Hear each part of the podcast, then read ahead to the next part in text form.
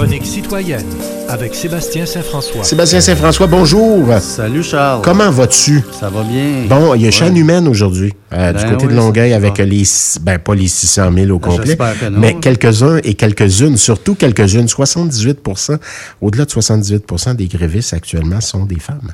Oui, ce que je constate aussi depuis deux jours, c'est que, euh, bon, l'appui de la population semble être, être là. Ça, ça m'étonne, parce que... Du côté du gouvernement, ça va pas bien, hein, on peut Ça, pas dire. J'ai dit un petit commentaire tantôt, il y a matière à réflexion. On dé- quand quand nos, nos enfants n'ont pas, une bonne note puis qu'on va à visite de parents, on te ramasse les professeurs, c'est toujours nos enfants qui ont raison. Ouais. Mais là, il y a une grève, on les appuie puis c'est eux autres qui ont raison. Ouais, mais en tout cas, ben, faut pas. On peut Mais- comprendre le fond de la chose, hein, parce que bon, et la journée qu'on ne réussira plus à attirer des gens dans le système public, on va avoir déjà que c'est difficile. Ben là. on va avoir des difficultés. Mais ce que je trouve intéressant, entre guillemets, c'est que, bon, cette grève-là se déroule depuis deux jours maintenant. Et on regarde du côté de- du gouvernement ce qui se passe. Tu sais, hier, qui a dit, euh, Legault qui sort, puis dit, ben, je comprends, les, Cana- les Québécois sont fâchés contre moi. Euh, c'est un petit peu simpliste comme argument. Mais ça va pas bien au gouvernement. J'en ai pas parlé pendant la revue de presse, mais il y a un sondage là, qui vient de sortir qui donne le PQ et Paul Saint-Pierre 30%. Plamondon 30% Versus 24 pour la CAQ. Ouais.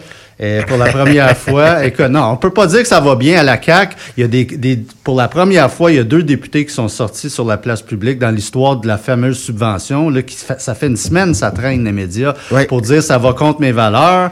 On voit que ça, ça, ça- il y a de la bisbille au sein de la C'est beaucoup d'argent, en ce c'est moment. 7 millions, C'est mais... 7 millions, mais ça fait une semaine qu'on en parle. Ouais. Et, on sont- persiste et signe. Il y a encore, il, il- il- a signé hier encore. monsieur Je Girard, veux les. Nordiques à Québec. Puis un calcul, c'est le grand en arrière de la classe, là, qui, qui a toujours les bonnes notes, mais que- qui socialement a de la misère à se faire des amis, vraisemblablement, Ouais, ouais, euh, qui suit le hockey puis qui connaît les statistiques. Là. On en a tous eu quelqu'un de même dans notre classe. Ouais, ouais. Euh, c'est ça, Monsieur Girard, si j'ai bien compris. Absolument. Hey, j'ai pas, j'ai dit grand dadais, j'ai manqué de respect, mais c'est le grand en arrière de la classe, la bolle. Là. Ouais, ouais, Elle absolument. nous a expliqué un calcul tarabiscoté, comment, comment les Nordiques pourraient venir du côté euh, de, de En tout cas, chose certaine, ils ont, sens. ils ont compté dans leur propre filet en, en faisant cette annonce-là au moment où ils l'ont fait. En début de que période. Ça fait une semaine qu'on en parle, c'est incroyable. Ben oui, c'est parce que c'était pas le bon moment. Il a personne qui nous a dit, hey, donnez-les, mais on va en reparler plus tard. C'est ça, ouais. Ouais, La raison évoquée, c'était qu'il y avait Luc Robitaille qui était en ville. Ouais, mais ça a coûté cher. Ouais, euh, Luc, tout à fait. Luc Robitaille en ville. Donc, euh, euh, évidemment, facture inattendue pour la filière batterie également. Ouais. D'en parler là, du- de McMasterville. Ouais. Mais il y a d'autres choses. Il y a des, un 22 millions quelque part pour une route, entre autres. Ben, il y, a- il y a des infrastructures, mais moi, Oui. c'est un article qui, a, qui a suscité mon attention le week-end dernier. C'est qu'on parlait là, donc des, des- des subventions. Hein, c'est, c'est lourdement subventionné. Tout ça, Nordvolt, Volkswagen, Stellantis. Mais le, le directeur du euh, parlementaire du budget soulève la question des intérêts. On dit que la facture pourrait grimper de 6,6 milliards d'ici 2032, 2033 en raison des intérêts. Parce que toutes ces belles subventions-là, là, c'est tout de l'argent emprunté. Hein? Oui. Et d'ailleurs, ça, ça m'amène à mon deuxième point tantôt, la mise à jour économique d'Ottawa. Le- les taux d'intérêt qui préoccupent beaucoup. Donc, tu sais, que cette filière batterie-là, euh, ça risque de coûter plus cher en raison des intérêts et, et le gouvernement risque d'entrer dans son argent, entre guillemets, on dit toujours selon le directeur parlementaire du budget, deux ans plus tard que prévu. Donc, euh, on faudra garder, ça à l'œil au cours des années à venir parce qu'on a beaucoup, beaucoup, beaucoup d'argent investi Oui, c'est le fun. On, on crée des jobs. On, Oui. euh, on attire, c'est bon pour le. Tu sais, on dit, on est, on, est générateur d'emplois. On attire des compagnies importantes. Mais, Mais, le est-ce qu'on fait contexte de l'argent économique, au a- final? le contexte économique a changé. Oui, oui. J'ai- un souvenir de Monsieur Ra- Rapide. Je fais une allusion, mais à Monsieur Murray qui tenait chronique ici, Martin Ouais. Murray, l'ancien maire de Saint-Bruno, qui nous avait parlé du terminal du côté de Saint-Hubert, chiffre à l'appui, que ça aurait été plus payant que de construire simplement un endroit avec des maisons, un nouveau développement. Ça aurait été plus payant que d'amener un terminal euh, du côté euh, de Saint-Hubert. Alors, c'est peut-être des questions qu'on doit se poser aussi quand vient le temps d'amener une grosse industrie quelque part. Des fois, on fait des ponts d'or, puis si on met un dans l'autre, ce qui vont sauver en impôts, etc., etc., on fait peut-être pas tant d'argent que ça. Non, c'est ça. Il faut vraiment Ouais. suivre ça de près au cours des prochaines années. Euh, certainement, parce qu'on a, on a Oui. mis beaucoup de billes là-dedans. Ce qui m'amène au, au- au deuxième point, qui est la mise à jour économique euh, qu'on nous a présentée Ouais. euh, d'Ottawa. Avant-hier, ouais. Écoute, ça va pas bien à Ottawa, c'est clair. Le problème fondamental, c'est que l'argent, le, le- le- le- le- le- on ne ralentit pas les dépenses. J'ai lu plusieurs articles. Tu vois, j'ai marqué plein de notes sur mes Ah ouais, feuilles. ouais. Euh, les dépenses ne ralentissent pas. Euh, au contraire, euh, les taux d'intérêt, euh, le, le- le- la- le service de la dette augmente. Écoute, on parle d'un montant additionnel de 30,6 milliards sur quatre ans qu'on va mettre sur la dette. On parle que les frais d'intérêt sur la dette, ça c'est juste au niveau fédéral, ça va atteindre 58,7 milliards en 27-28. Ouais. Ça, c'est de l'argent qu'on jette par les fenêtres, euh, façon de Oui, parler. c'est de l'argent qui nous, ra- qui nous apporte rien. C'est juste pour payer nos créances. et Ça nous permet pas d'investir. Euh, on parle d'une croissance économique anémique en 2024. On sait que 2024, ça sera pas facile. On parle de 0,4% Ça, c'est le chiffre fédéral. Euh, on parle là, c'est euh, on parle d'un cadre financier extrêmement précaire et c'est Robert Asselin qui est premier vice-président au Conseil canadien des affaires et je le cite, c'est un cadre financier extrêmement précaire et fragile. Il n'y a vraiment plus de place pour les imprévus et les chocs économiques. Donc, ce qui arrive, c'est que depuis et depuis ça, cette donnée-là m'a frappé et j'ai trouvé ça épouvantable. En 2015, quand Justin Trudeau est arrivé euh, au pouvoir, la dette fédérale, c'était 600 milliards de dollars. C'était rendu 1173 milliards en 2022-2023. C'est une augmentation de 96% Et ça va atteindre 1344 milliards en 27-28. Donc, euh, c'est épouvantable. Euh, et là, là, ce que je trouve intéressant dans les commentateurs que je lis, c'est que là, là, c'est plus question de COVID. Tout le monde est d'accord que oui, pendant la COVID, il fallait aider les gens, blablabla. On connaît la, chanson, on le sait. Le problème, c'est que depuis, ben, on continue de dépenser comme des malades à Ottawa. On ne ralentit pas les dépenses, sauf que l'argent n'est plus au rendez-vous parce que on a un service de la dette qui accapare de plus en plus d'argent. Et ce gouvernement-là, ils nous ont présenté des nouveaux chiffres. Là. On, voit, on est dans le rouge jusqu'à 2027, 2028. On n'a aucune idée du retour à l'équilibre budgétaire. Fait que là, on a un Pierre Poilievre à l'autre bout de la- l'autre l'autre bord de la Chambre qui se fait du capital avec ça, hein, depuis, euh, depuis mardi. Puis il dit qu'il va, on va tout régler ça. Mais imagine la- la- le travail colossal que le prochain gouvernement, mettons que c'est les conservateurs qui, qui arrivent au pouvoir, ils pourront pas effacer ça de même là, du jour au lendemain. Rappelons-nous tous les efforts qui avaient été faits par le gouvernement chrétien Martin à l'époque, ça avait fait mal. Rappelez-vous ce que Harper a fait. Il a coupé partout, ça a fait mal. Puis les gens étaient maudits, puis les gens voulaient plus rien savoir de Harper. On est dans un cycle où on dépense comme des fous. Après ça, c'est l'austérité. On dépense Oui, comme des ben, fous. euh, la réponse à l'austérité, c'est dépenser comme des fous. Ben. C'est-à-dire pas comme des fous, mais des, dépenser dans des endroits qui ont manqué cruellement d'aide Ouais, aussi. que- Mais la question à savoir, c'est est-ce qu'il faut aider tout le monde? Et comment on aide tout le monde? Chose certaine, la, la recette, la recette libérale ne fonctionne plus. J'ai j'ai entendu ça de, de la bouche de Ouais. Poiliev, j'ai pas vérifié, Ouais. mais ce qui a sorti hier, il a dit ça va nous coûter plus cher en intérêt que ce qu'on dépense en santé. On parle bien sûr du fédéral.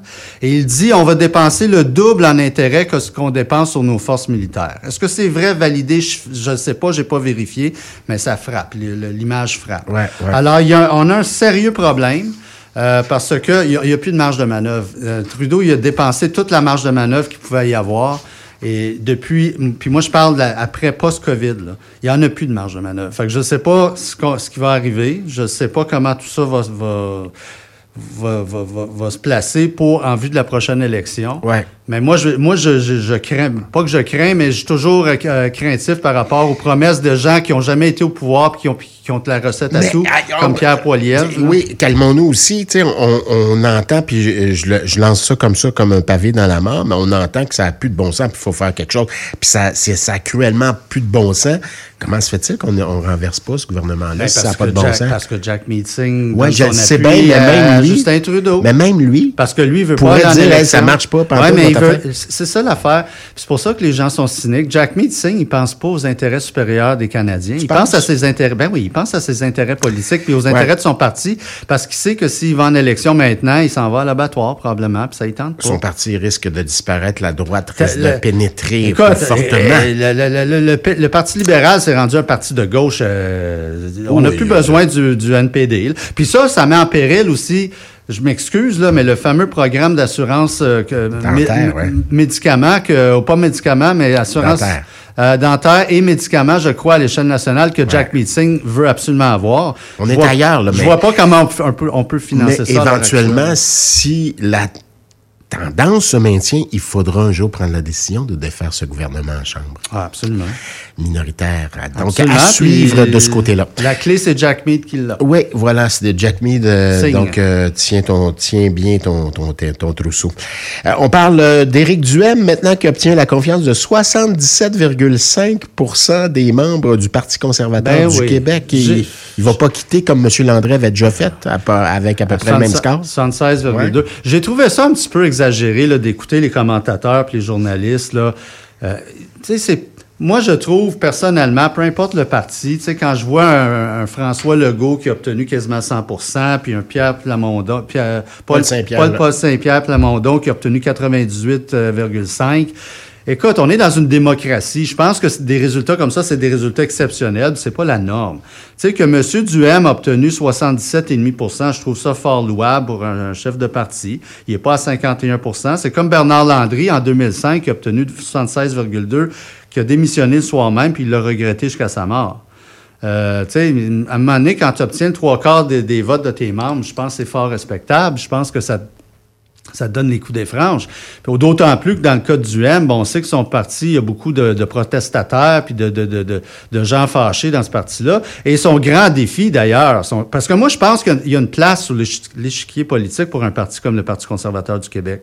Par contre, le, le, le, le- le défi du M, d'ici les prochaines élections, c'est d'en faire un parti qui défend de véritables enjeux et pas juste des, des anti-COVID, puis des anti-ci, puis des anti-ça. Ouais, ouais. Il faut qu'il devienne un parti qui propose des choses concrètes et positives et qui donne une voix à la voix à VOX à la droite. La droite dans le sens Mais économique. Fondamentalement, c'est ce qu'il veut faire. Ben lui. oui. Mais on le voit, ceux et celles qui, ne- qui, qui n'ont pas voté pour lui, c'est des gens qui lui reprochent probablement cette affaire-là. Ben exactement. Donc, C'est 20 ça son problème. Un 23 C'est ça son problème. Puis il faut qu'il surmonte ça, puis il faut qu'il trouve un moyen justement de devenir un parti qui est capable de proposer des choses concrètes qui vont interpeller la population et euh, pas juste parler ben, de, de, de, de- de- d'anti-vax puis tout ça. On est, on est passé ça. là. On est rendu ailleurs. Ouais, ouais, ouais. Mais tu sais, moi je regarde son résultat puis je vois pas de problème. Là, puis je, vois, je, je comprenais pas vraiment les commentateurs là, qui disaient ah, ben, il n'y a pas eu euh, 98 comme Duhem, comme, comme euh, Legault. Non, mais 98 ou 99, c'est pas normal non Ouais, plus. ben, a- Puis on voit ce qui se passe avec Legault en traditionnellement, il le dit, de toute façon, les conservateurs, c'est propre à la culture du parti Ben, de, de, se déchirer à la chemise puis de pas être d'accord. Euh, on termine ça rapidement. La- L'Argentine qui élit son Trump, puis j'ai envie de te dire aussi les Pays-Bas qui sont en voie aussi d'élire une espèce de, de, de, une espèce de bébite également. Ouais, donc en Argentine, on sait que ça va pas bien en Argentine. Euh, Il y a beaucoup l'inflation. Écoute, l'inflation atteint 143 sur un an. On trouve que ça va mal Je ici. pensais qu'il y avait une faute de frappe euh, Et- quand, quand, quand j'ai lu ça en fin de semaine. Donc, on a, on a, on a élu Javier Milei, euh, qu'on dépeint comme une espèce de Oui. Trump, donc qui est contre l'establishment, qui, qui veut tout reconstruire, qui veut tout sacrer à terre, tout rebâtir. Oui. Il promet d'ailleurs une reconstruction du pays. Et que d'étranges foyers. As-tu vu ses lunettes euh, quand il lit? Oui, puis il y a, il y a de grands, grands favoris à la Elvis Presley. Euh, ça a l'air d'une drôle de bébête. Oui, mais il a Puis- gagné. Et ce qu'on dit, c'est que c'est la jeunesse et le vote des jeunes qui a fait la différence. Oui. Il y a quand même eu 55,6% des voix contre 44,3 puis l'autre candidat, c'était le ministre de l'économie du gouvernement sortant. Encore une fois, les jeunes hommes blancs en colère. Des jeunes, oui, en effet. Puis on, on le définit comme un économiste ultra-libéral. Donc, euh, on va voir que ça va donner. Hein, puis, On a accordé la victoire très rapidement, mais je pense qu'il y aura des postes pour ses adversaires dans le gouvernement. Sûrement parce que dans ces pays-là, souvent, ça finit Ouais. par être des coalitions.